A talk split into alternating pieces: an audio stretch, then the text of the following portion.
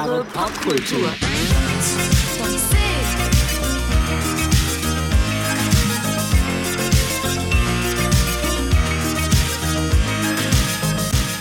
Einen wunderschönen guten Tag und herzlich willkommen zu 1000 Jahre Kultur. Episode 30. 30, 30, 30. Jubiläum Jubiläumsfolge. One Hit Wonder. Eine Episode, wo man aus dem Vollen schöpfen kann. Wie war? Wie war? Ne? Wie war, wie wat, wie wat. wie war, das war ein Musiksender. Ja, das war auch ne? mal ein Musiksender. war auch mal Ja. ein Musiksender. Gibt es den eigentlich noch? Nee, ne? Ich glaube nicht, aber ich bin mir nicht sicher. Ich bin mir auch nicht glaube sicher. nicht, nein. MTV vegetiert Viva ja 2 auch noch. gab es ja auch. Stimmt. Viva Plus. Gab es das auch? Gab's auch, ja. War das dann Bezahlfernsehen? Sowas wie RTL Plus wahrscheinlich. Mhm, das gab es auch mal. Wo so ausrangierte. Videoclips Ja. liefen.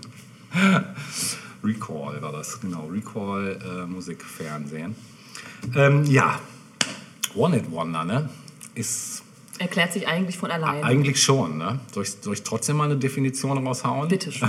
Okay, also ähm, ja, das ist so der Anglizismus für Interpreten, die einen Musiktitel in einer Hitparade platzieren konnten. Jetzt mal so ganz grob gefasst. Muss also nicht mal Platz 1 sein, Ja. ne, was viele vielleicht denken. Es reicht schon, wenn es hoch platziert ist oder wenn es überhaupt platziert ist, wenn man dann so auf den Werdegang der Künstler schaut, ob die in ihrem weiteren Verlauf nochmal irgendwann was platzieren konnten. Ja. Ne? Genau, und ähm, es ist wohl so, also in der Frühzeit des Rock'n'Roll, so ab 55, versuchte die ähm, amerikanische Plattenindustrie den Erfolg von Elvis Presley äh, mit anderen Künstlern zu duplizieren. Äh, dabei war es dann recht, wenn so spontane Ideen einen einzigen Hit raus, äh, hervorgebracht haben, aber ein Nachfolgehit vom selben Interpreten dann eben ausblieb. Und äh, der Begriff des One-Hit-Wonders entstand in der Zeit und sollte Interpreten kennzeichnen, die einen großen Hit vorweisen konnten, entweder keinen weiteren Song mehr veröffentlicht haben oder weitere Musiktitel eben keinen Hit-Status erreichten. Dabei tauchte dann aber die Frage auf, was einen Hit auszeichnet. Also ein Hit ist ein Musiktitel, der eine der oberen Platzierungen in der Hitparade erreicht hat. Nicht die unbedingt mit Dieter Thomas Heck, sondern generell. Ne? Und obere, das ist dann ja auch äh, Auslegungssache ein bisschen vielleicht. Eben, genau. Da, das, also da ist nicht nur die Top 10 gemeint. Ne? Ich glaube, da ist sogar die Top 100 gemeint, kann man fast schon sagen. Also das, da werde ich später noch mal Ja. irgendwann zurück drauf kommen. Ähm, vielleicht sogar auch erst im zweiten Teil. Mal gucken. Ja. Ähm, entsprechend dem Ausmaß Pla- des Platzierungserfolges wird umgangssprachlich dann auch von einem Nummer 1-Hit, Top-Hit oder eben Super-Hit gesprochen. Ja, mh, in der äh, strengen Abgrenzung, da hat ein Interpret oder eine Gruppe lediglich einen Hit produziert und weder eine Nachfolgesingle noch eine LP nachgeschoben. Das gibt es halt auch. Wirklich Künstler, die ein Stück hatten und dann für immer verpufft sind. Komme ich auf jeden Fall gleich noch mit ein paar Beispielen, die ihr auch bestimmt und du auch bestimmt kennt.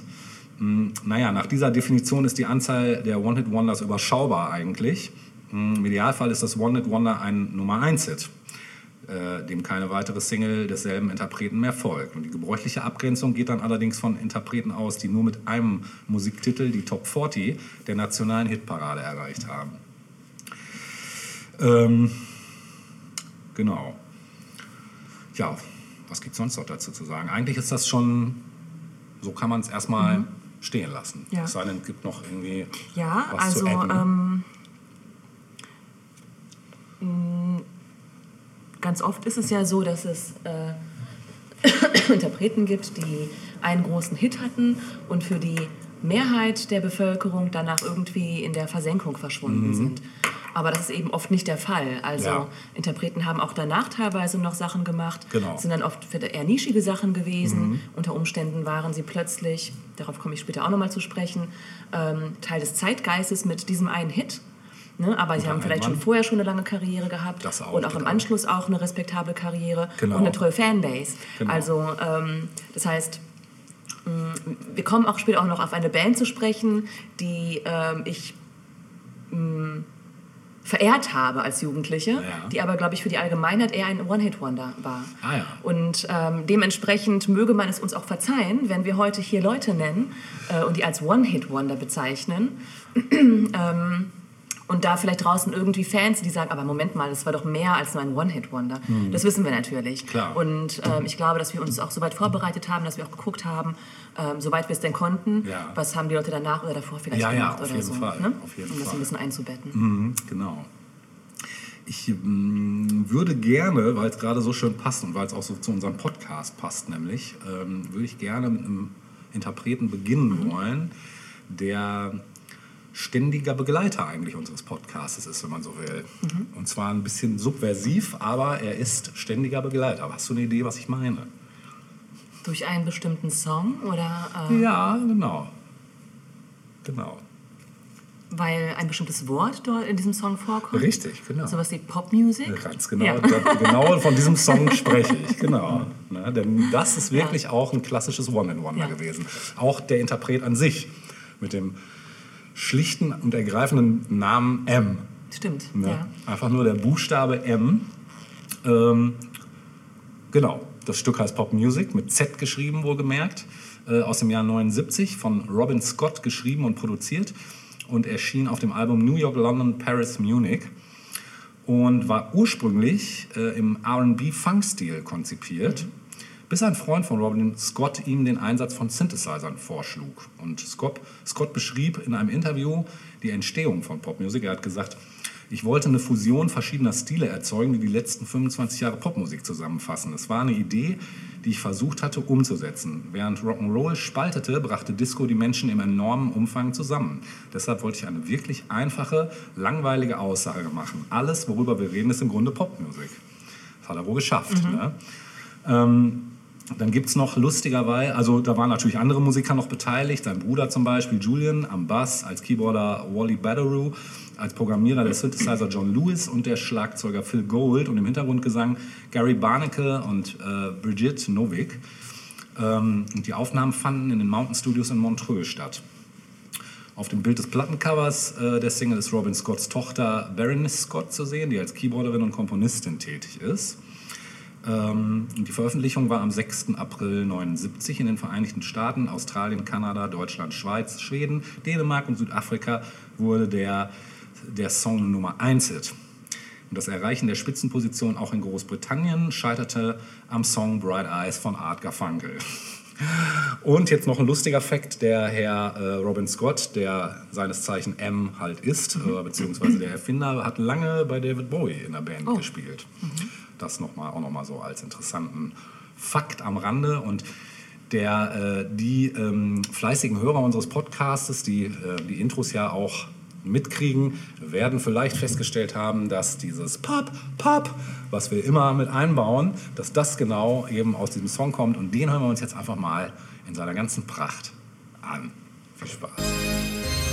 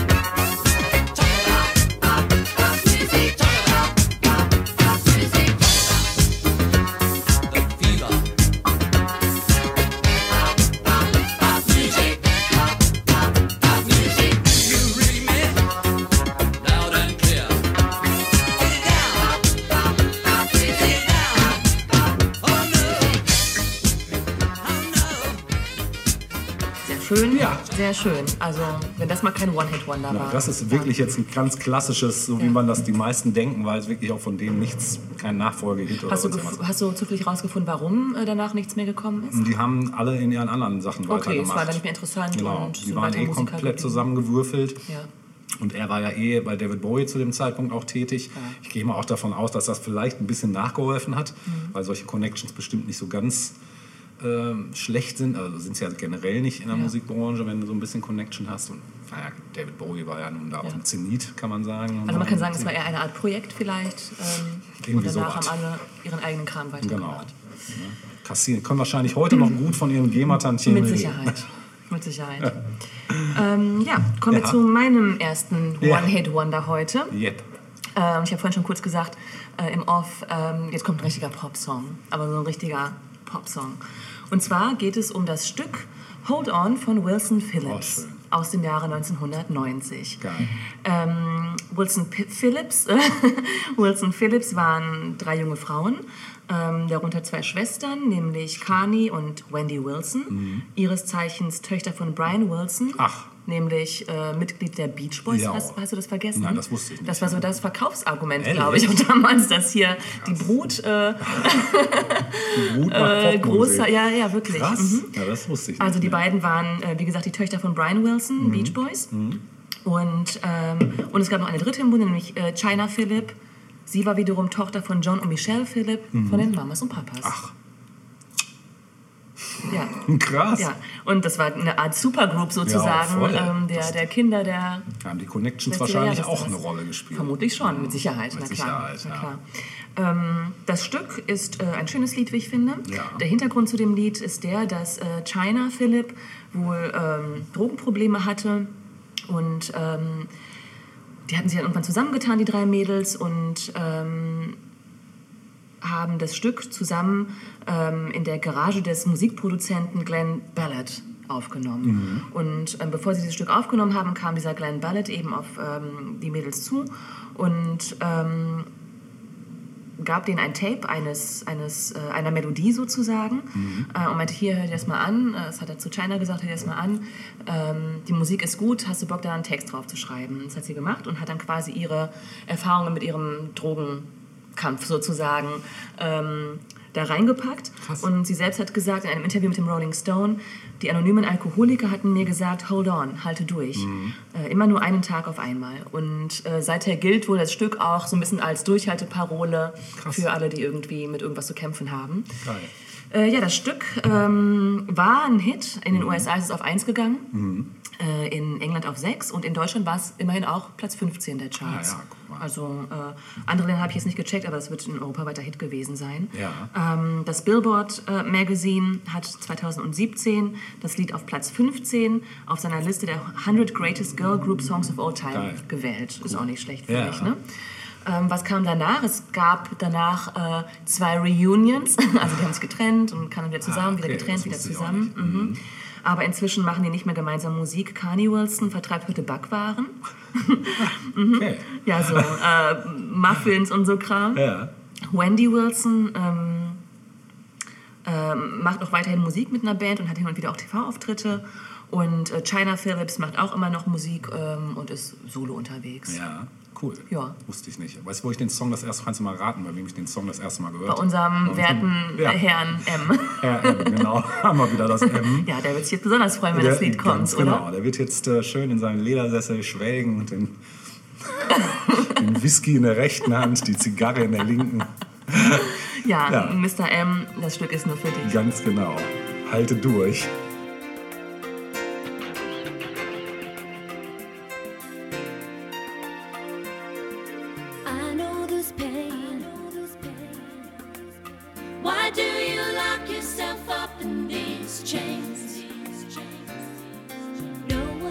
Change your life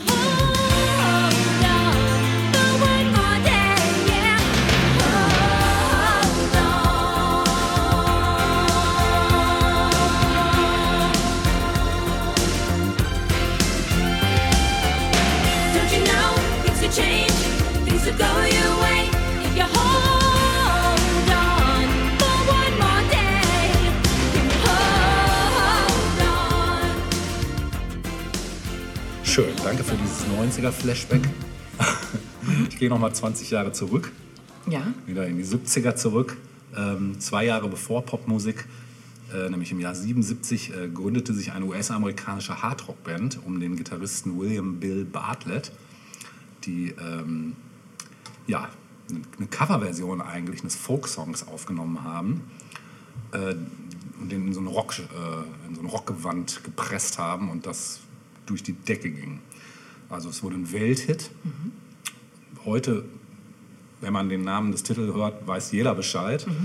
Äh, auch sogar der Bandname weiß dann, ja, muss man vielleicht noch ein bisschen mehr nachforschen, weil die Band halt, wie gesagt, sonst keinen Hit hatte und auch sonst nicht wirklich auf dem Plan war. Aber es geht um ähm, den Song Black Betty von Ram Jam. Kennst du natürlich, kennt ihr wahrscheinlich alle auch. Auch wird auch auf Abi-Partys gerne gedroppt. genau. Ja, ähm, also die Wurzeln von der Band lustigerweise gehen wirklich bis ins Jahr 1970 zurück. Die gab es also wirklich schon lange vorher. Und ähm, äh, die Vorband, äh, bevor das eben Ram Jam war, hießen die The Lemon Pipers.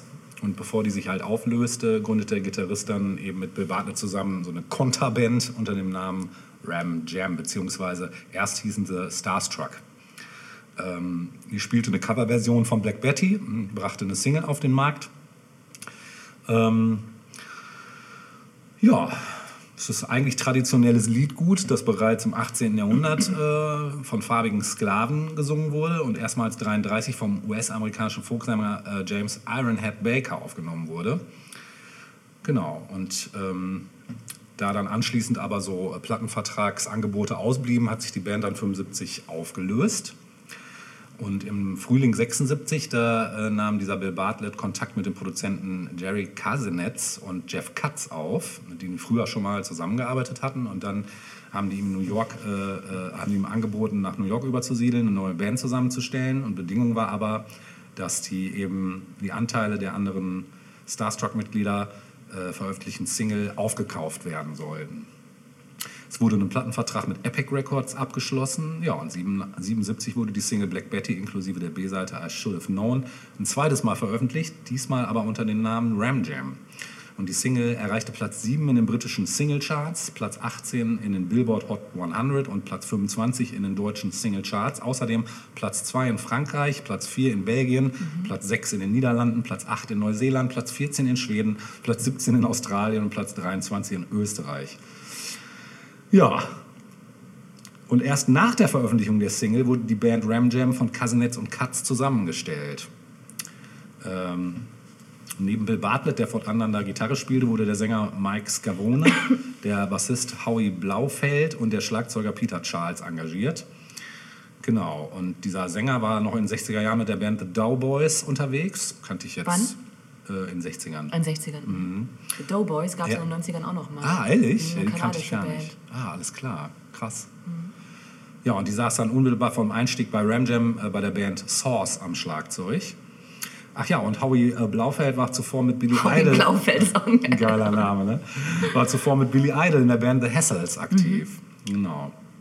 Ja, das so zu der Rund-Rahmengeschichte dazu. Wir hören natürlich jetzt Black Betty von Ram Jam. Übrigens auch ein sehr geiles Video, solltet ihr euch angucken. Viel Spaß damit.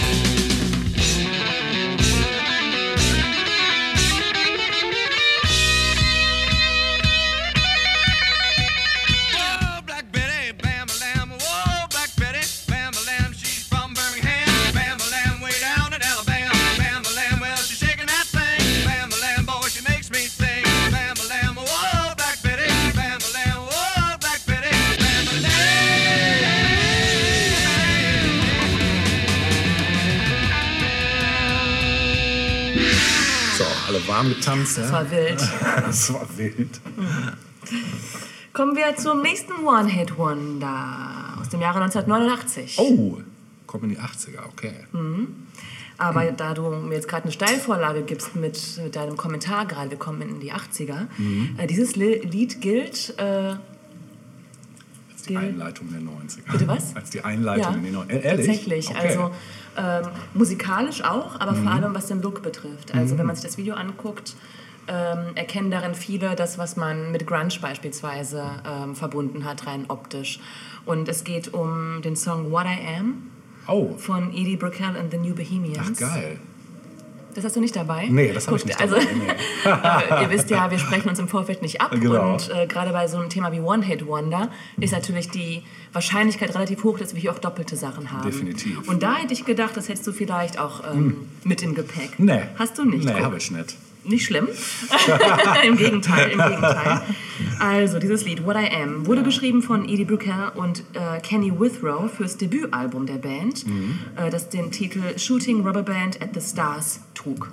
Das äh, Debütalbum ist 1988 rausgekommen und What I Am ähm, ja, hat die Charts getoppt, sozusagen. In Kanada beispielsweise auf Nummer 1 gelandet, in den USA auf Nummer 7, in den USA Alternative Charts auf Nummer 4, wurde im Nachgang auch mehrfach gesampelt, äh, Ja. unter anderem von Alicia Keys, von Ah. Lauryn Hill.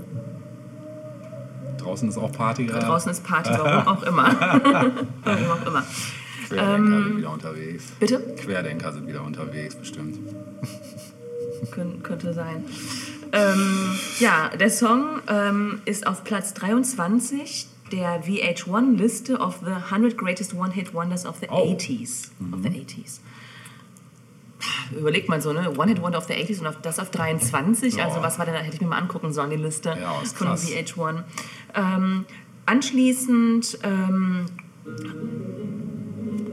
haben alle weiter Musik gemacht, wie unser Kollege hier draußen. Äh, und Fun Fact: Seit 1992 ist die Sängerin Edie mit Paul Simon verheiratet. Ach, guck mal. Ja, ja. Und sie macht auch weiterhin Musik, allesamt machen weiterhin Musik, aber einen großen Hit, wie es What I Am war, hat es für die Band in der Form nicht mehr gegeben. Ja.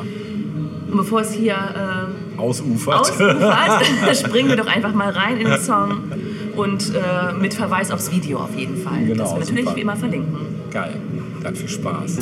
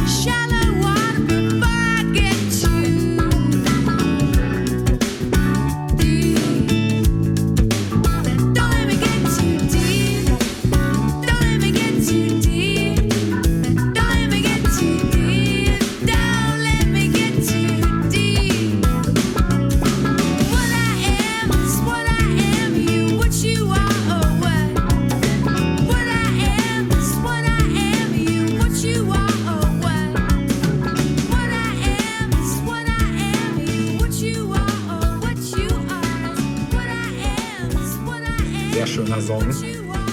Da werden Erinnerungen wach an die gute Zivildienstzeit. Bei mir persönlich jetzt gerade. Ähm, ich muss leider aber doch noch mal wieder zurück in die 70er springen. Und zwar an die Grenze der 70er, 79, 80, um genau zu sein. Also wirklich auf den Sprung in die 80er gehen wir jetzt. Zu einem Song, der, glaube ich, eines der prädestiniertesten One-Hit-Wonder aller Zeiten ist, würde ich jetzt mal so pauschal behaupten. Also, und zwar geht es um die Single Video Killed the Radio Star von The Buggles oder Buggles, ich weiß nicht, wie man es ausspricht. Die waren ein britisches äh, Pop- und New Wave-Duo, die von 79 bis 81 existierten. Und ähm, der Keyboarder, Jeff, Geoff Downs, der zuvor so in so lokalen Bands äh, gespielt hat und Jingles fürs Fernsehen produziert hatte, lernte 76 beim Vorspielen für die Band äh, der Popsängerin Tina Charles deren damaligen Freund und Bassisten Trevor Horn sowie ihren Gitarristen Bruce Woolley kennen. Und die Musiker verstanden sich sofort und Downs und Horn begannen gemeinsam Songs zu schreiben. Gleichzeitig spielten sie in Tina Charles Band, die kennt man auch. Ne? Ne, eben, genau, ja. Das war auch ein One-in-Wonder. genau.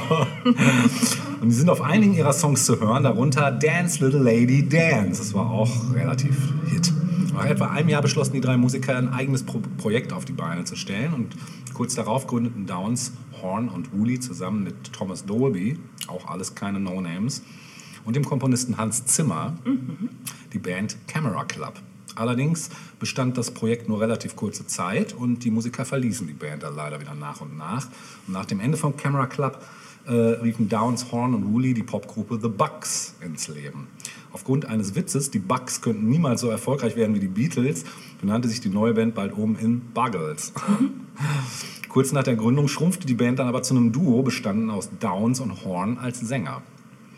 In dieser Besetzung veröffentlichten die Buggles im September 79 ihre Debütsingle Video Killed the Radio Star, die international ein großer Erfolg wurde.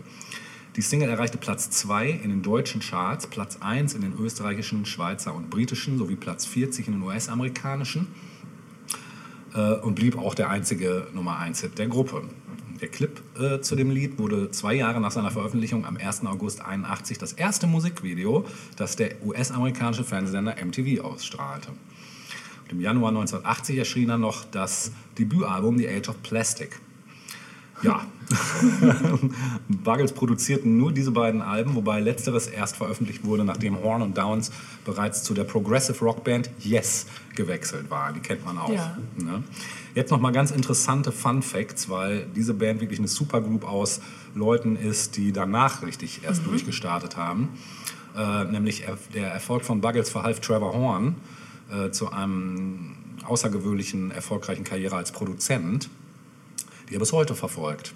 Der gute Mann arbeitete nämlich in den darauffolgenden Jahren unter, den, äh, unter anderem an den Alben von Frankie Goes to Hollywood, Pet Shop Boys, Simple Minds, Mark Almond, Seal, Lisa Stansfield, Sugar Cube, Celine Dion, Sinead O'Connor, Grace Krass. Jones, Cutley and Cream, Bell and Sebastian, Tattoo mit. Und Jeff Downs hingegen wurde von dem damaligen Yes-Gitarristen Steve Howe, dem ehemaligen King Crimson und US-Bassisten und Sänger John Wetton und dem äh, ehemaligen Emerson Lake and Palmer Schlagzeuger Carl Palmer als viertes Mitglied in der neu gegründeten äh, Supergroup Asia geholt. Kennt man auch. Nee, kenn ich nicht. Nee, kennst du nicht? Oh, kennst du bestimmt. Die hatten auch ein, zwei Hits. Heat of the Moment. Ah ja, das kenne ich. Du hast ein War das nicht auch nur ein One-Hit-Wonder? ich glaube nur. schon, ja. Ich glaube, das war auch deren Nur- nur müssen wir streichen Ja, ja, in dieser Sendung gibt es keine Nein. Nurs, genau. Ja. Aber wir wollen natürlich jetzt Video Kill the Radio Star hören. Viel Spaß damit.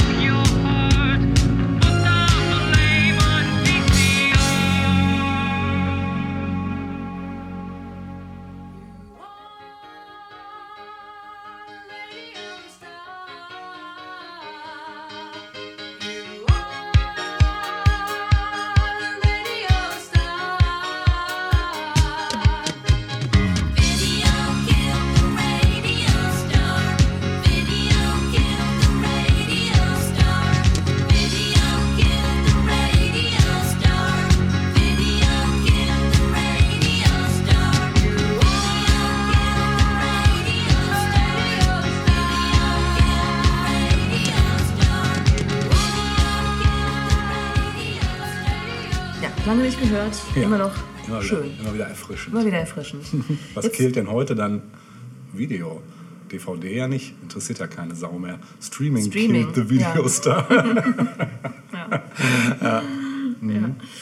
Gut, ähm, wir sind nochmal in den 80ern Ja. und kommen jetzt zu einem Stück, von dem ich eigentlich ausgehe, dass du es auch im Gepäck haben Das können. hast du jetzt schon du Test, das stimmt. Ich bin sehr Ja. Mhm. gespannt. Es wird noch passieren heute. Ja, ähm, das Lied ist aus dem Jahre 88 und trägt den simplen Titel Okay. Ah, geil. Nein, habe ich nicht dabei. Krass. Nein, habe ich nicht auf dem? Schirm gehabt, ey. Das ist ja Krass. abgefahren. Aber super, dass du das dabei hast. Super geil. Ja, vielleicht mal ein bisschen Hintergrundinfos dazu. Also, Ja, super. ähm, das Stück heißt Okay, von der Band Okay. Wie sollte es anders Ja. sein? Und äh, das Besondere an diesem Stück ist, ähm, dass das Lied Samples verwendet mit bekannten Ausschnitten.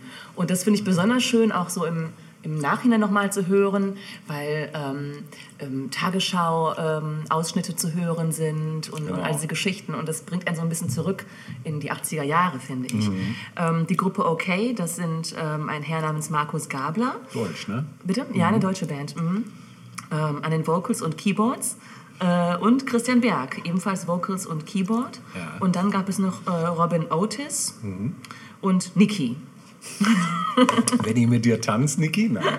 Wenn ich mit dir tanzt, dann vergiss ich die Zeit. ja, und äh, was war das mit dem Ich bin ein bayerisches Ich bin ein bayerisches Ja, Geil. also, sorry an alle Bayern, die uns hören, dass wir das jetzt gerade komplett zerhacken, euren schönen Dialekt. Die müssen das abkönnen. Bitte? Die müssen das Ja, abkönnen. ja, und die Leute würden jetzt sagen, es gibt ja nicht nur einen Dialekt in Bayern. Eben. Oberbayern, Unterbayern. Bitte? Oberbayern, Unterbayern. Ja, ja. Feindliches. Mhm. ähm, ja, die Gruppe wurde 1985 gegründet vom damals 16-jährigen Sänger Markus Gabler äh, zusammen mit dem Keyboarder Christian Berg. Und äh, zuerst nannte sich die Band noch Couleur 3. Aber es war dann nicht so, es ging nicht so ganz so gut von der Zunge. Ähm, und dieser Markus Gabler hat über einen Zeitraum von zwei Jahren verschiedene Sprachaufnahmen gesammelt. Ja. Und äh, die hat er dann eben zu äh, dem Hit Okay äh, zusammengeschustert sozusagen. Im Sommer 87 äh, hat das Label Westside Music ähm, eine erste Version des Titels auf der Kompilation Best Beats 3 from Westside veröffentlicht. Und im Juni 88, äh, also ein ganzes Jahr später, ähm, ist dann das Ding durch die, De durch die Decke gegangen. Ja. ja. Wirklich, ja. Ähm, Das war auch noch so die Zeit, wo so äh, rechte Clearing noch eine leichte Sache war. Weil da ist ja eine Menge Urheberrechtsverletzungen hat da ja stattgefunden, das hat aber kein Mensch Stimmt, das hat interessiert. niemanden interessiert. Nee, null. Da Ja. komme ich im zweiten Teil übrigens auch nochmal Ja, drauf ist zurück auf das. Thema. Mhm. Ja, in den Charts ähm, war es so, dass ähm, das Ganze auf Nummer 1 gegangen ist, in Österreich auf Nummer 2, ähm, in den Single... war's zwei? Bitte was? In Österreich? Bist Österreich. Mhm, Ich habe jetzt dann die anderen Länder nicht so gecheckt, aber Ja. ja. es war auf jeden Fall, ich sag mal im deutschsprachigen Raum auf jeden Fall ein Hit. Ähm, auf der Single-Jahres-Bestsellerliste für 88 hat Okay, das Stück Okay, äh, Platz 3 belegt, hinter Milli Vanillis Girl You Know It's True und Ofra Hasas Imnin Geil. Alun. Das ist auch richtig geil. Ja. Ähm, da habe ich mal geguckt, was machen denn die Jungs heute? Ja. War schwierig, was zu finden. Also ich habe lediglich zu Markus Gabler was gefunden. Der ist irgendwann Unternehmer geworden, hat halt irgendwie Ja. Businesses aufgebaut. Ja. Ja. Aber dieser eine Hit reichte aus, um bis heute präsent zu sein, kann man sagen. Definitiv. Und ja, Habe ich auch auf Platte. hast du auf Platte. Mhm. Ja. Für alle, die dies nicht haben, die drücken jetzt die Record-Taste. Genau, auf ihrem Kassettendeck. Auf ihrem Kassettendeck und äh, äh, nehmen es einfach mal auf. Schneiden das mal mit. Mhm. Viel Spaß. Also das Allerschönste, was Füße tun können, ist tanzen. Und was Füße noch tun können, das finde ich das Allerschönste. Ihr werdet sehen. Also das Allerschönste, was Füße tun können, ist tanzen. Okay.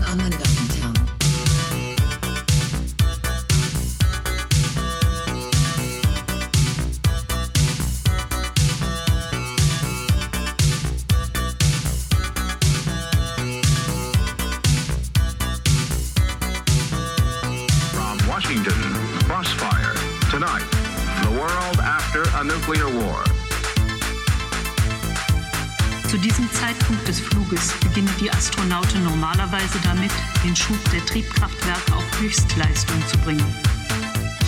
Was Füße noch tun können, das finde ich das Allerschönste. Ihr werdet sehen. Also das Allerschönste, was Füße tun können, ist tanzen.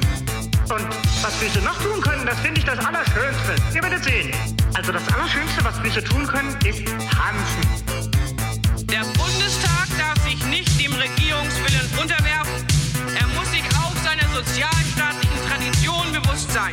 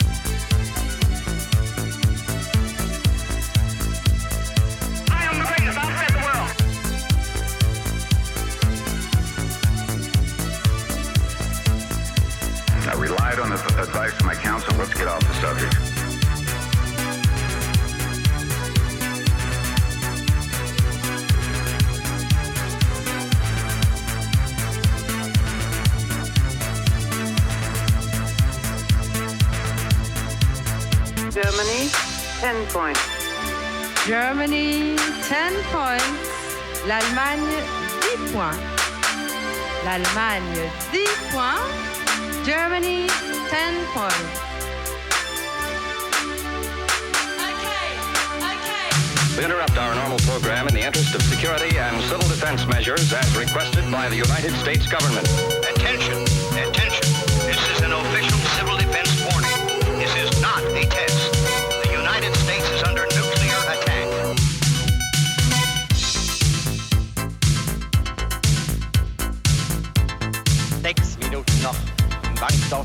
Wankdorfstadion in Bern. Keiner wankt, der Regen prasselt unaufhörlich hernieder. Bocek, immer wieder Bocek, der rechte Läufer der Ungarn. Am Ball, er hat den Ball verloren diesmal gegen Schäfer. Schäfer da innen geflankt,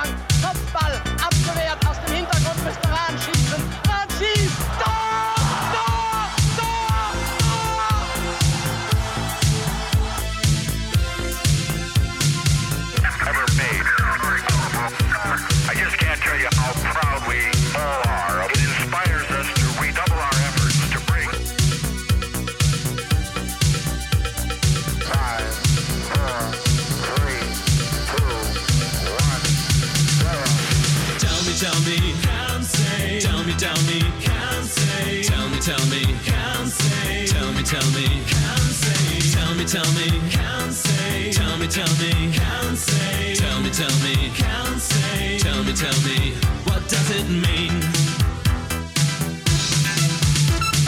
Tell me, tell me, can't say. Tell me, tell me, can't say. Tell me, tell me, can't say. Tell me, tell me, can't say. Tell me, tell me, can't say. Tell me, tell me, can't.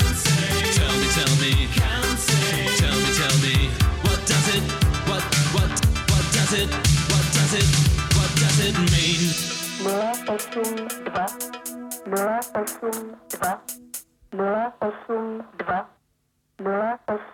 Tell me, tell me. Can't say. Tell me, tell me. Und so weiter. Kann man sofort mitsummen, ne? Genau. Schön. Ja, ich wollte jetzt mal so ein bisschen in die Cheese-Kiste greifen, weil da habe ich durchaus einiges heute äh, im Repertoire. Und ich komme zu einer britischen Popband, ähm, die eigentlich eher, ähm, ja, so ein bisschen so was wie Comedy gemacht haben, kann man sagen. Und einen Hit hatten, der ähm, im Jahre äh, 82 äh, in die Charts äh, explodierte, vor allen Dingen in England. Also da war es ein Nummer 1 Hit in England.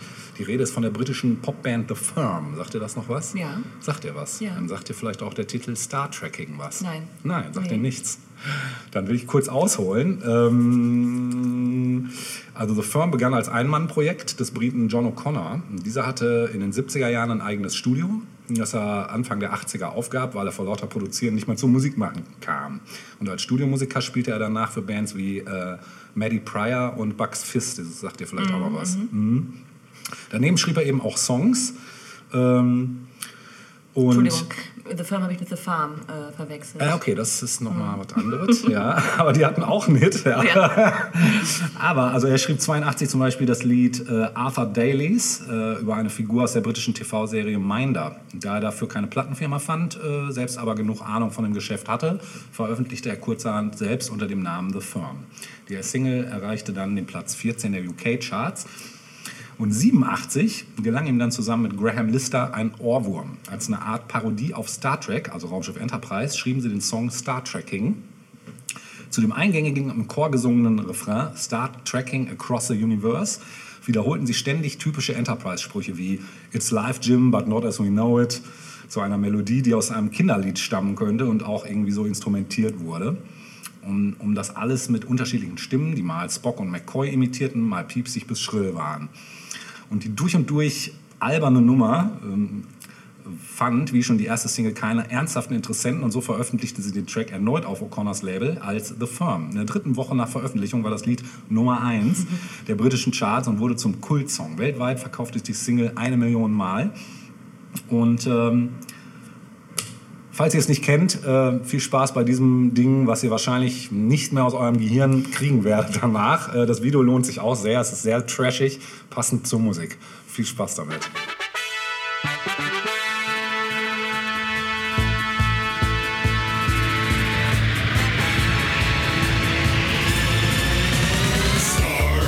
Star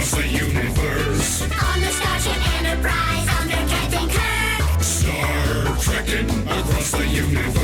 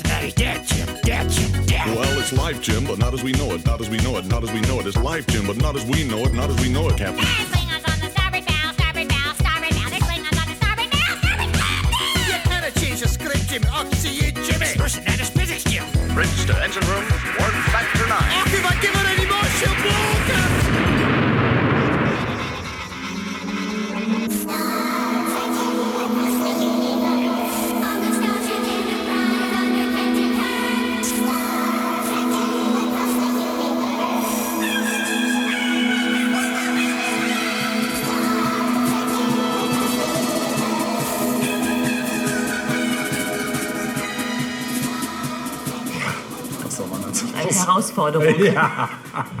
Wie gesagt, gebt euch das Video. Aber sympathisch. Ja. Durch. Ja. Sympathisch durch. Okay, Natascha, was hast du für uns? Ja, etwas, das weniger herausfordernd ist, sondern einfach ein guter, guter Song. Cool.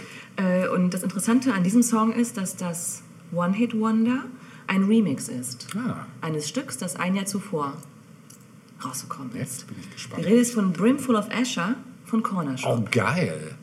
Geil. Das ist tatsächlich ein cooler Song. Ist ein cooler Song. Ja, ähm, ja das Original Brimful of Asher äh, stammt von der britischen Band Corner Shop, die sich 1991 gegründet hat. Mhm. Und das Stück ist auf deren dritten Album ähm, zu hören. Und veröffentlicht wurde äh, die Single 1997. Ähm, zum Hintergrund des Liedes, ähm, es wird die Geschichte im weitesten Sinne ähm, der Filmkultur Indiens behandelt. So. Und ähm, das Original ist auch schön, keine Frage. Wurde äh, zum Beispiel von John Peel, dem großen John Oh ja. Peel, Mhm. ähm, als Track des Jahres 97 äh, Krass. bei seiner Endjahreschart-Sendung sozusagen äh, mh, als Track des Jahres äh, Präsentiert. präsentiert, wie auch immer, genau. Ja. Ja. Ähm, dann wurde aber ähm, der DJ Norman Cook, auch Ah, oh, bekannt ja. als Fatboy Fatboy Slim, Slim Fat, ja. genau, äh, der wurde gebeten, äh, den Track zu remixen. Geil. Und dieser Remix wurde dann zum absoluten Mega-Hit. Klar, alles, Äh, was das- der angefasst hat, glaube ich. Ne? Ja, das Ja. stimmt, das stimmt. Ja. ähm, das Stück ist in vielen besten Listen seither vertreten. Die kann man gar nicht alle aufzählen. Nur ein Beispiel. Das Magazin NME äh, hat es auf Platz 2 der 50 besten Remixer aller Zeiten Wow. gewählt. Ähm, das auch nochmal zum Vergleich. Das Original hat in England Platz 60 der Charts erreicht. Das ist auch nicht schlecht. Ne? Nö. Aber der Remix äh, hat die Chart Top-Position, nämlich die Krass. Nummer 1 ähm, für sich erklommen. Wow. Für Deutschland habe ich keinen, ähm, keine Chartplatzierung gefunden, aber so es war wichtig. ist nicht so wichtig. Nee. Insgesamt war es ein europaweiter Hit. Ja. Ähm, und in, in den USA war es in den Alternative Billboard Charts Platz 16. Ja. So. Ähm, zur Band, ähm, wie sie sich danach ähm, oder wie sie sich danach entwickelt hat. Sie machen bis heute Musik, ähm, sind vor allem auch dafür bekannt, dass sie ein Highlight auf die asiatische Community in äh, UK werfen äh, und waren jetzt im, im Zuge der gesamten Brexit-Geschichte harte Verfechter des Stay-Lagers Ja, sozusagen. Das macht sie auch sympathisch. Das macht sie auch sympathisch. Und das letzte Album, das sie rausgebracht haben, das aktuellste war im letzten Jahr. Also Ah. wir sind immer noch dabei und es freut einen auch, finde Cool. ich, wenn man das so hört. Ja. Äh, hören wir also jetzt Brimful of Asher in der Remix-Version von Norman Cook. Nice.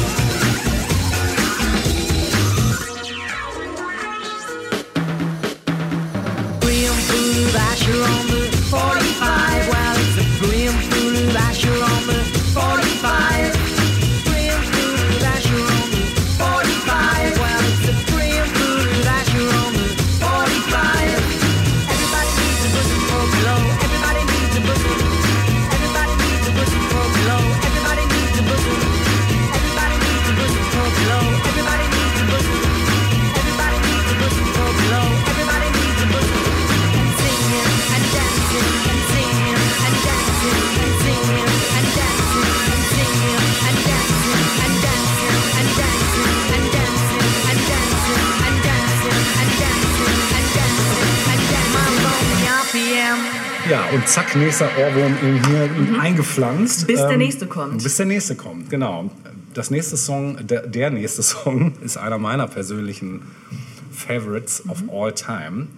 Ich kann dir gar nicht sagen, warum. Wahrscheinlich, weil es einfach an der, Gesang, an der Gesamtkomposition liegt. Ich finde den Song einfach super schön. Ist so ein 80er-Jahre-Ding, was viele bestimmt vom Hören her kennen, wahrscheinlich weniger vom Titel, äh, von der britischen Popband Fiction Factory. Sagt dir das schon was? Nein. Sagt dir nichts, okay. Aus Perth, Schottland. Ach, das gibt's auch in Schottland. Ja, deshalb sage ich es extra dazu, für alle, die jetzt schon in Australien waren. Genau, die von 83 bis 87 existierte. Die Band wurde 83 gegründet und mit dem Titel Feels Like Heaven klingelt sie jetzt Ein vielleicht. bisschen. Veröffentlichten Fiction Factory 83 ihre erste Single, die ihr erster und größter Hit wurde. Und sie erreichten damit in mehreren Ländern Top 10 Platzierungen. Platz 10 in Deutschland, Rang 2 in der Schweiz, Platz 6 in Großbritannien. Und ihr erstes Studioalbum Throw the Warped Wheel Out erschien im Jahr 84 und erreichte die deutschen und die Schweiz Schweizer Charts. Mit der Folgesingle Ghost of Love konnten Fiction Factory nochmal in die Charts.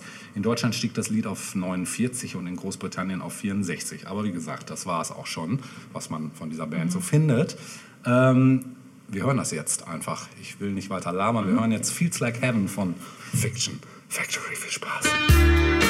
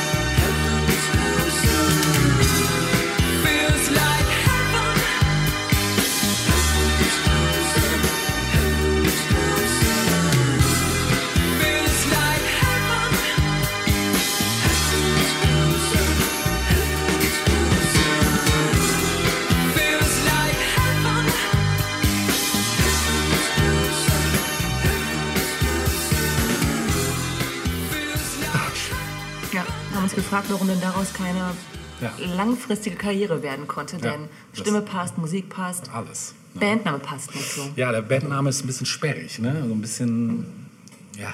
Und ich sagte gerade schon, ich verbinde das eher mit, mit, mit so Abtempo-Geschichten, Mhm. mit schnelleren Sachen. Mhm. Ja, so auch Fiction Factory, so, ne? Ja. Ist irgendwie so maschinell. Ja. Ja. Das ist ja eher gar nicht Schade. maschinell. Ja. Mhm.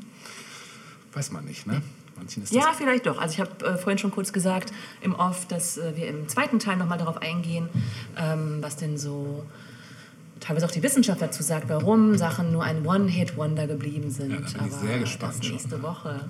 Sehr Nächste Woche. Jetzt hingegen kommen wir zu einem One-Hit-Wonder aus dem Jahre 1990. Ähm, und zwar geht es um EMF und Unbelievable. Hast du das dabei? Habe ich nicht dabei. Gibt es? Also ich bin wirklich fest davon überzeugt, dass wir äh, bei dieser Episode wirklich viele doppelte Sachen haben Ich glaube, bisher? erst das kommt noch. Meinst du? Mhm. Na, mal sehen, mal sehen. Also, EMF Unbelievable. Äh, Das Stück stammt vom Debütalbum der Band, Mhm. britische Band. Und ähm, ja, viel gibt es dazu im, im Vorfeld gar nicht so zu sagen. Also EMF, wofür steht das? Ja, das genau. interessiert vielleicht einige genau. Das war ja wofür auch noch so steht eine das? Frage, genau. Ja, offiziell steht es für Epsom Mad Funkers, was dem Namen eines New Order Fanclubs entliehen Ach. war. Interesting, Ja. okay. Allerdings, auf der B-Seite von Unbelievable gibt es ein Stück, ähm, das auch EMF heißt und im Chorus sozusagen wird es durchbuchstabiert. Und da heißt es dann E for Ecstasy, M for Motherfucker, Ah. Motherfucker, F from us to you. das Stück äh, erklomm die Nummer 1 in den UK-Charts und in den USA Billboard-Charts. Ist ja auch Manchester Rave at its finest, ne? Schon, Mhm. ja. Ähm, es gab dann noch eine Nachfolgesingle, die nannte sich I Believe, auch äh, Ach ja. nicht unbekannt. Mhm.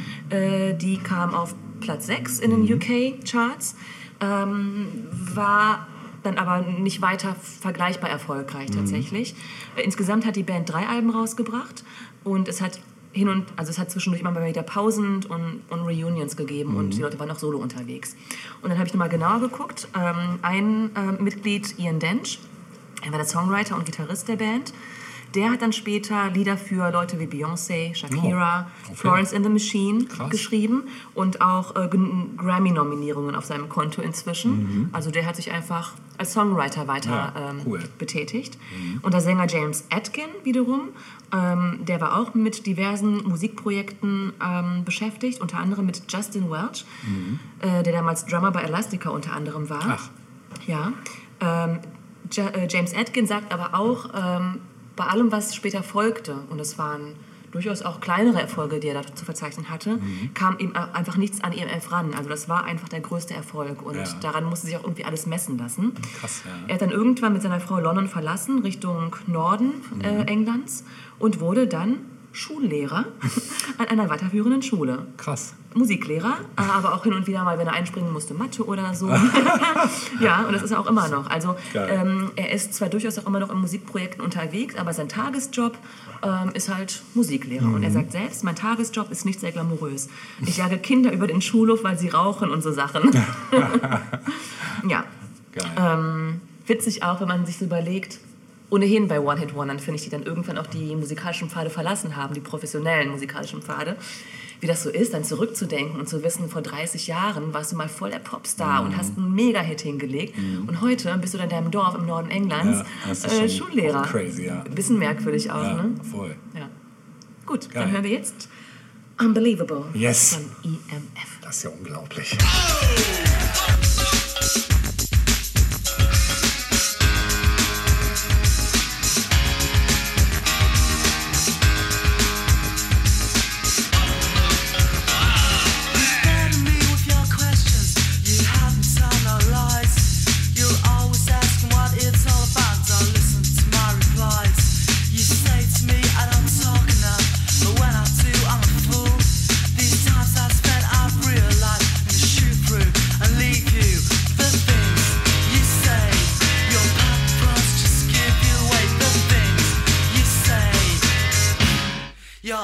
unbelievable.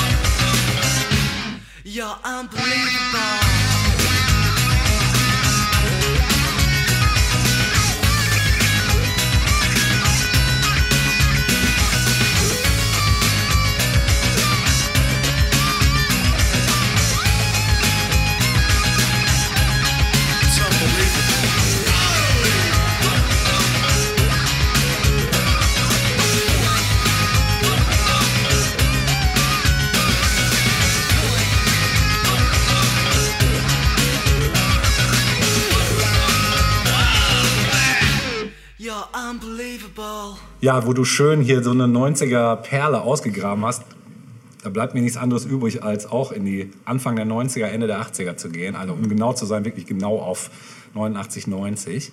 Und auch mal in die Dance-Kiste zu greifen, denn du weißt ja vielleicht oder ihr wisst vielleicht, dass zu der Zeit ähm, ja, sich ein Genre formiert hat, was man dann irgendwann später mit einem lachenden und einem weinenden Auge beobachtet hat, nämlich Rede von Eurodance. Aber bevor es Eurodance gab, gab es da ein paar Acts, die das mehr oder weniger bewusst oder unbewusst eingeleitet haben. Vornehmlich kam da unheimlich viel aus Deutschland. Ähm, und diese Band, von der ich jetzt spreche, die kam nicht aus Deutschland. Die wurden zwar auf einem deutschen Label äh, dann vertrieben, aber die kamen aus Belgien. Und aus Belgien wissen vielleicht ein paar Leute, die sich mit elektronischer Musik auskennen, kam ja auch in den 80ern eine Musikrichtung, die nannte sich New Beat. Und New Beat war so ein bisschen die düstere Variante von Acid House, wenn man so will. Und ähm, hatte so auch so leicht angegruftete Elemente mit drin. Das war also so ein etwas darkerer Dance-Sound.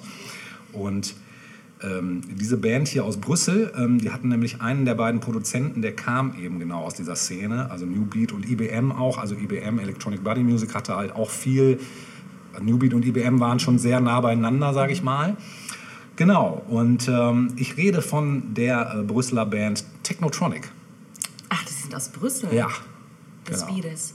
The Speeders Techno. Richtig, genau, die meine ich. Und ähm, der größte Hit von denen hieß natürlich Steppengras weht durch den Raum.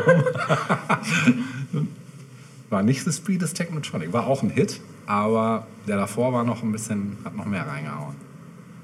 Mit P? Pump Up the Jam, Krass, natürlich. Das ist eines der geilsten Lieder überhaupt. Ja, finde ich auch. Finde ich auch. Genau. Dazu noch kurz was äh, Ja. an Infos. Hab ich gar nicht Ähm, drüber nachgedacht, das noch mit einzufügen hier. Mhm. Also diese So gut, dass wir Produzenten. zu zweit sind. Ja, ja, definitiv, definitiv. Wir ergänzen uns da wieder ganz Ja. gut. Bisher hatten wir noch nichts doppelt, also Mhm. ganz unglaublich eigentlich in diesem Thema. Genau, die Produzenten Joe Bogart und Patrick de Meyer, die haben eben dieses Projekt aus dem Boden gestampft. Ähm, und zu den beständigen Mitgliedern zählte überdies die Rapperin Yakit Kay. Super, Äh, ne? Ja, die größtenteils den Gesang übernahm und teilweise auch an der Produktion der Songs beteiligt war.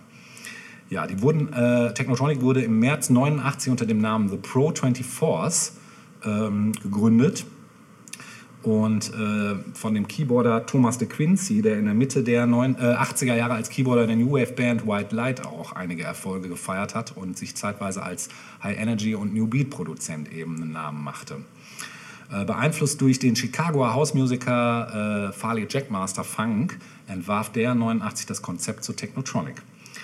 Ja, und die im Sommer 89 veröffentlichte Single Pump Up the Jam, ein mit einem IBM Synthi-Bass-Sequenz unterlegter Hip-House-Song, jetzt habe ich gleich eine Menge Fachausdrücke gedroppt, der ursprünglich als instrumentale Hausnummer konzipiert war und sich kompositorisch an Farley Jackmaster Funk The Acid Live orientiert, produzierte dann allerdings Patrick de Meyer ähm, Genau. Und mit dem später aufgespielten Gesang der aus Zaire stammenden Rapperin Yakit Kay wurde der Song dann zu einem weltweiten Charterfolg. In Deutschland, der Schweiz, Österreich, Großbritannien sowie den USA erreichte er jeweils den zweiten Platz der Hitparade. In Europa wurde der Weg zur Spitze der Hitparade nur von Kaomas verspätetem Sommerhit Lambada verhindert. Und insgesamt, genau, insgesamt verkaufte sich Pump Up the Jam mehr als 3,5 Millionen Mal. Ja, dann gab es da intern noch so ein bisschen Gekröse, die haben sich dann ein bisschen zerstritten, Jacket Kay und der Produzent. Dann wurde da für das Video äh, eben eine andere Frau engagiert und so. Das war ein bisschen Schlammschlacht, das weiß ich noch, ging auch durch Bravo damals. Nur um sie, äh, um sie dann später wiederzuholen, weil er dann doch gemerkt hat, oh, ohne die bin ich irgendwie aufgeschmissen. Weil sie hat einfach eine geile Stimme, sie rappt total geil und ähm, wir hören jetzt natürlich Pump Up the Jam. Viel Spaß.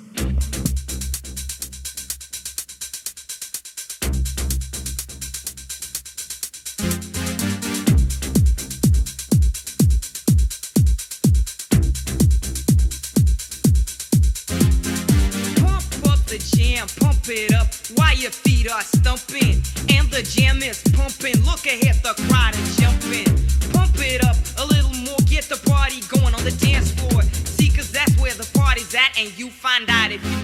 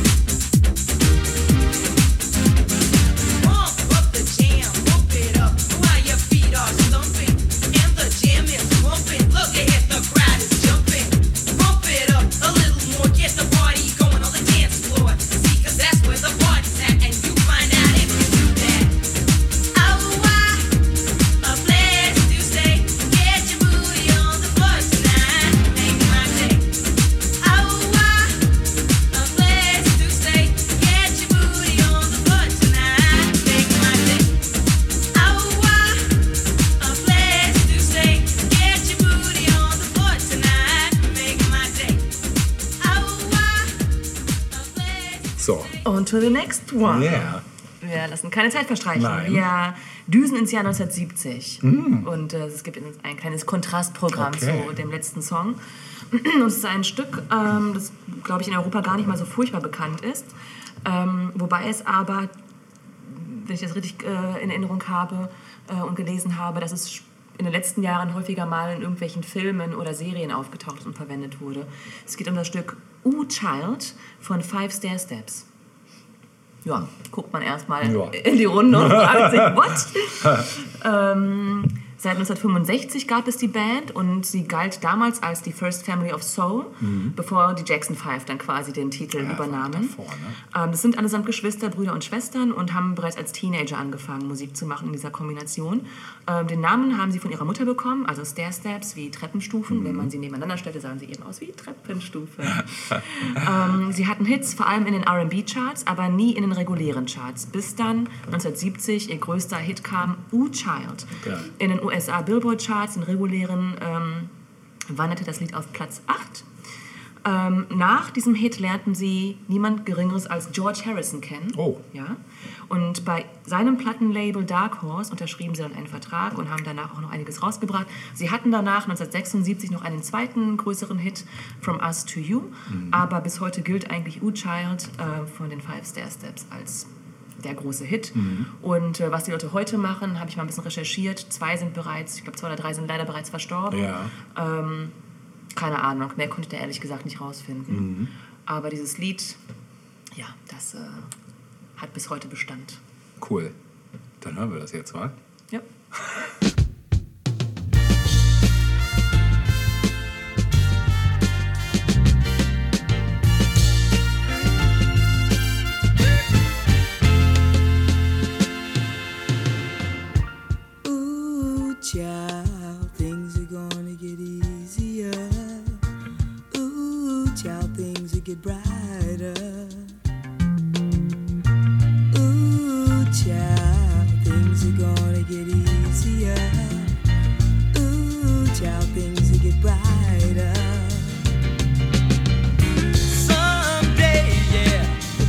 together and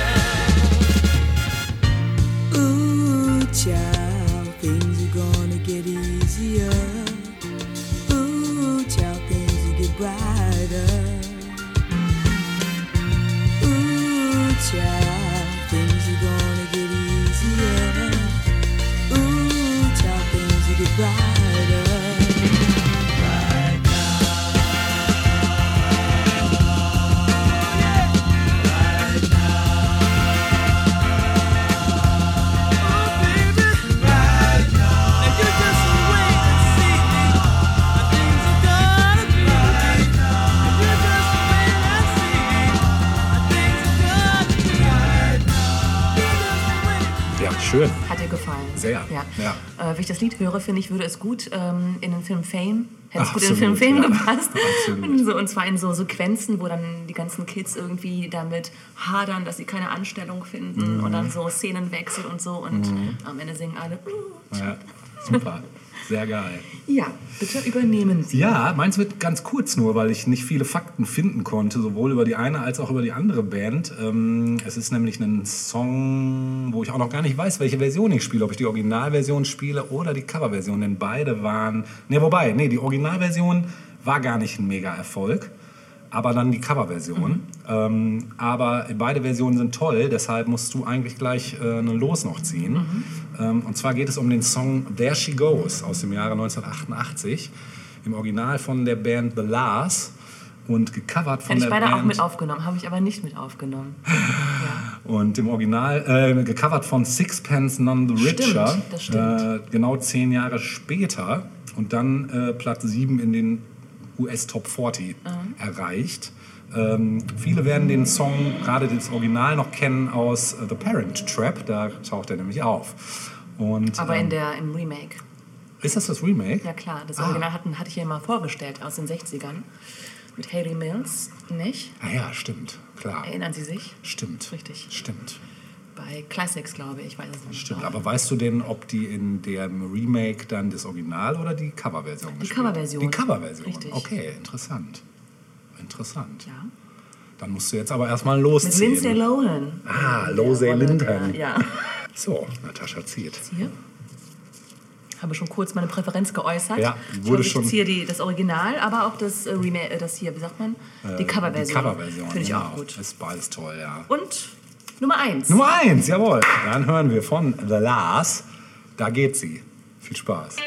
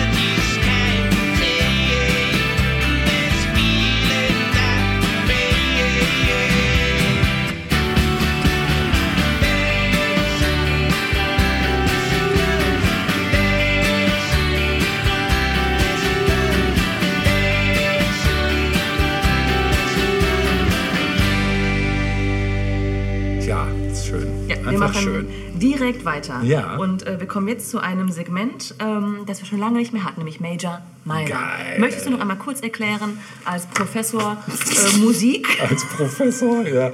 ja Äh, was es damit auf sich hat? Ja, klar. Also, und zwar geht es darum, Stimme, äh, Songs haben ja meistens eine Grundstimmung, äh, sprich entweder eine Moll- oder eine Dur-Stimmung. Das heißt im Klartext, Dur hat meistens eine etwas freundlichere Grundstimmung, während Moll meistens eine etwas gedrücktere, beziehungsweise latent, melancholisch, wie man das auch immer nennen mag, äh, Grundstimmung ist.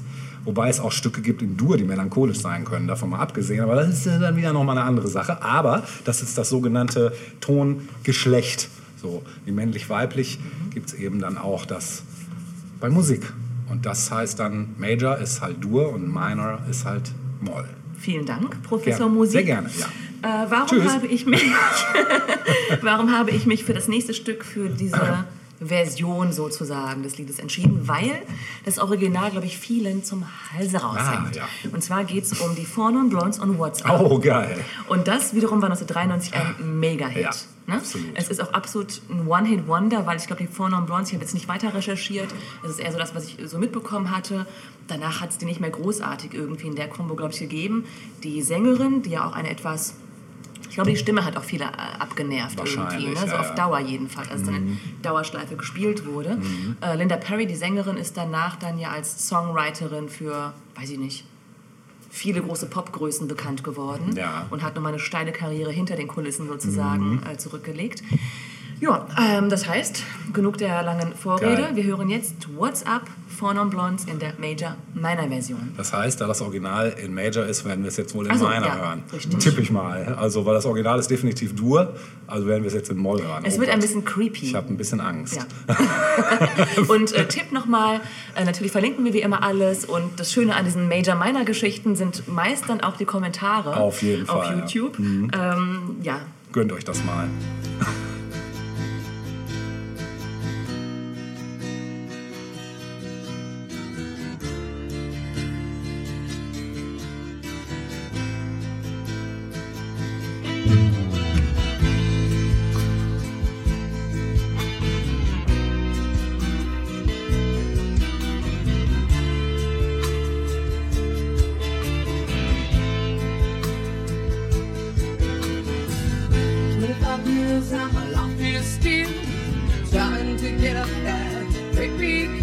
of hope for a destination. I realized quickly when I knew I should that the world was made up of this brotherhood of man, or whatever that means into a closer times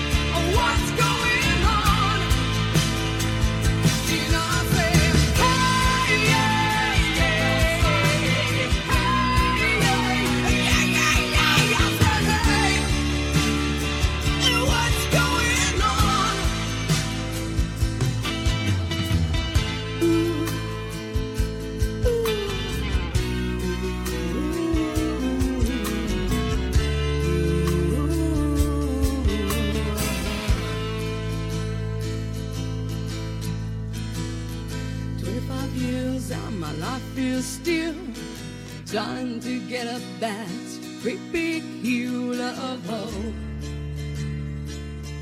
for a destination. So, ich hoffe, ihr habt euch jetzt nicht äh, die Pulsadern aufgeschnitten. das war auf jeden Fall massive Depression. Ja. Schön. Hat mir sehr gefallen. Gut. Ja, wir sind auch schon am Ende des ersten Teils. Ne? Buh. Aber es geht ja nächste Woche weiter. In diesem Sinne habe ich einen schönen Rausschmeißer hier jetzt noch parat aus dem Jahre 1998. Ähm, Auch ein ja, One and Wonder Bandnamen nie wieder gehört. Auch hatte ich auch überhaupt gar keine Erinnerungen mehr. Ich kannte eigentlich nur noch den Titel des Songs. Ähm, der passt auch passend jetzt an den Ende dieses ersten Teils. Der heißt nämlich Closing Time. Super Songs, äh, wirklich äh, einer meiner 90s Lieblingssongs. War ich Absolut. kurz davor, den ein, reinzubauen, aber hab's dann nicht gemacht. Guck mal, als hättest du es Ja, geahnt, ja, dass ja. Papa Onkel Helge, Papa Onkel Helge, Fetter. Fetter Helge. fetter Helge, genau, der auch immer fetter wird in Zeiten der Pandemie. Closing Time von Semisonic. Ähm, die Single erreichte 1 in den US-Billboard-Charts und äh, 50 in Australien, Irland, Neuseeland und den United äh, Arabischen Emiraten, Oh. hätte ich fast gesagt. Nein, nein, in, ne? in England natürlich. Genau, und mit diesem schönen Song verabschieden wir uns von euch für heute und für diese Woche. Und wir sehen uns nächste Woche wieder, wenn es wieder heißt 1000 Jahre Popkultur. Tschüss.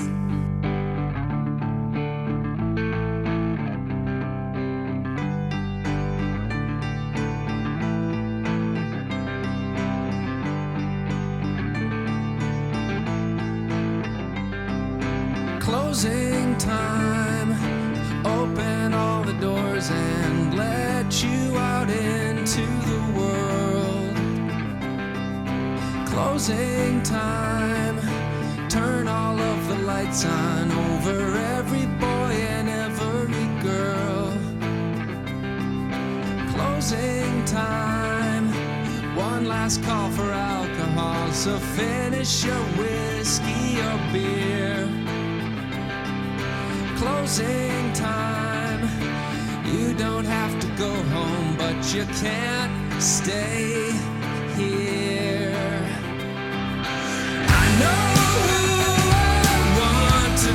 Me home.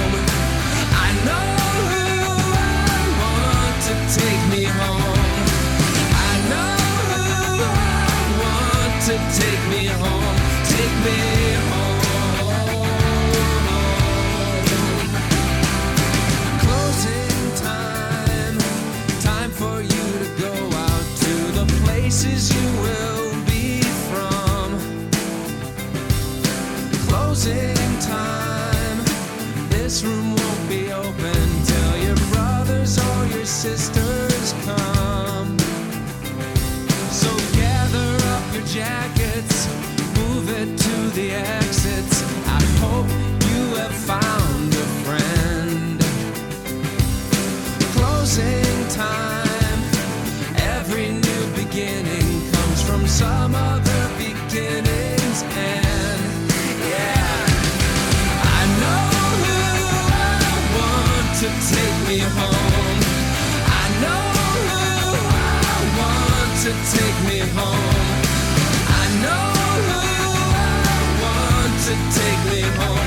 Take me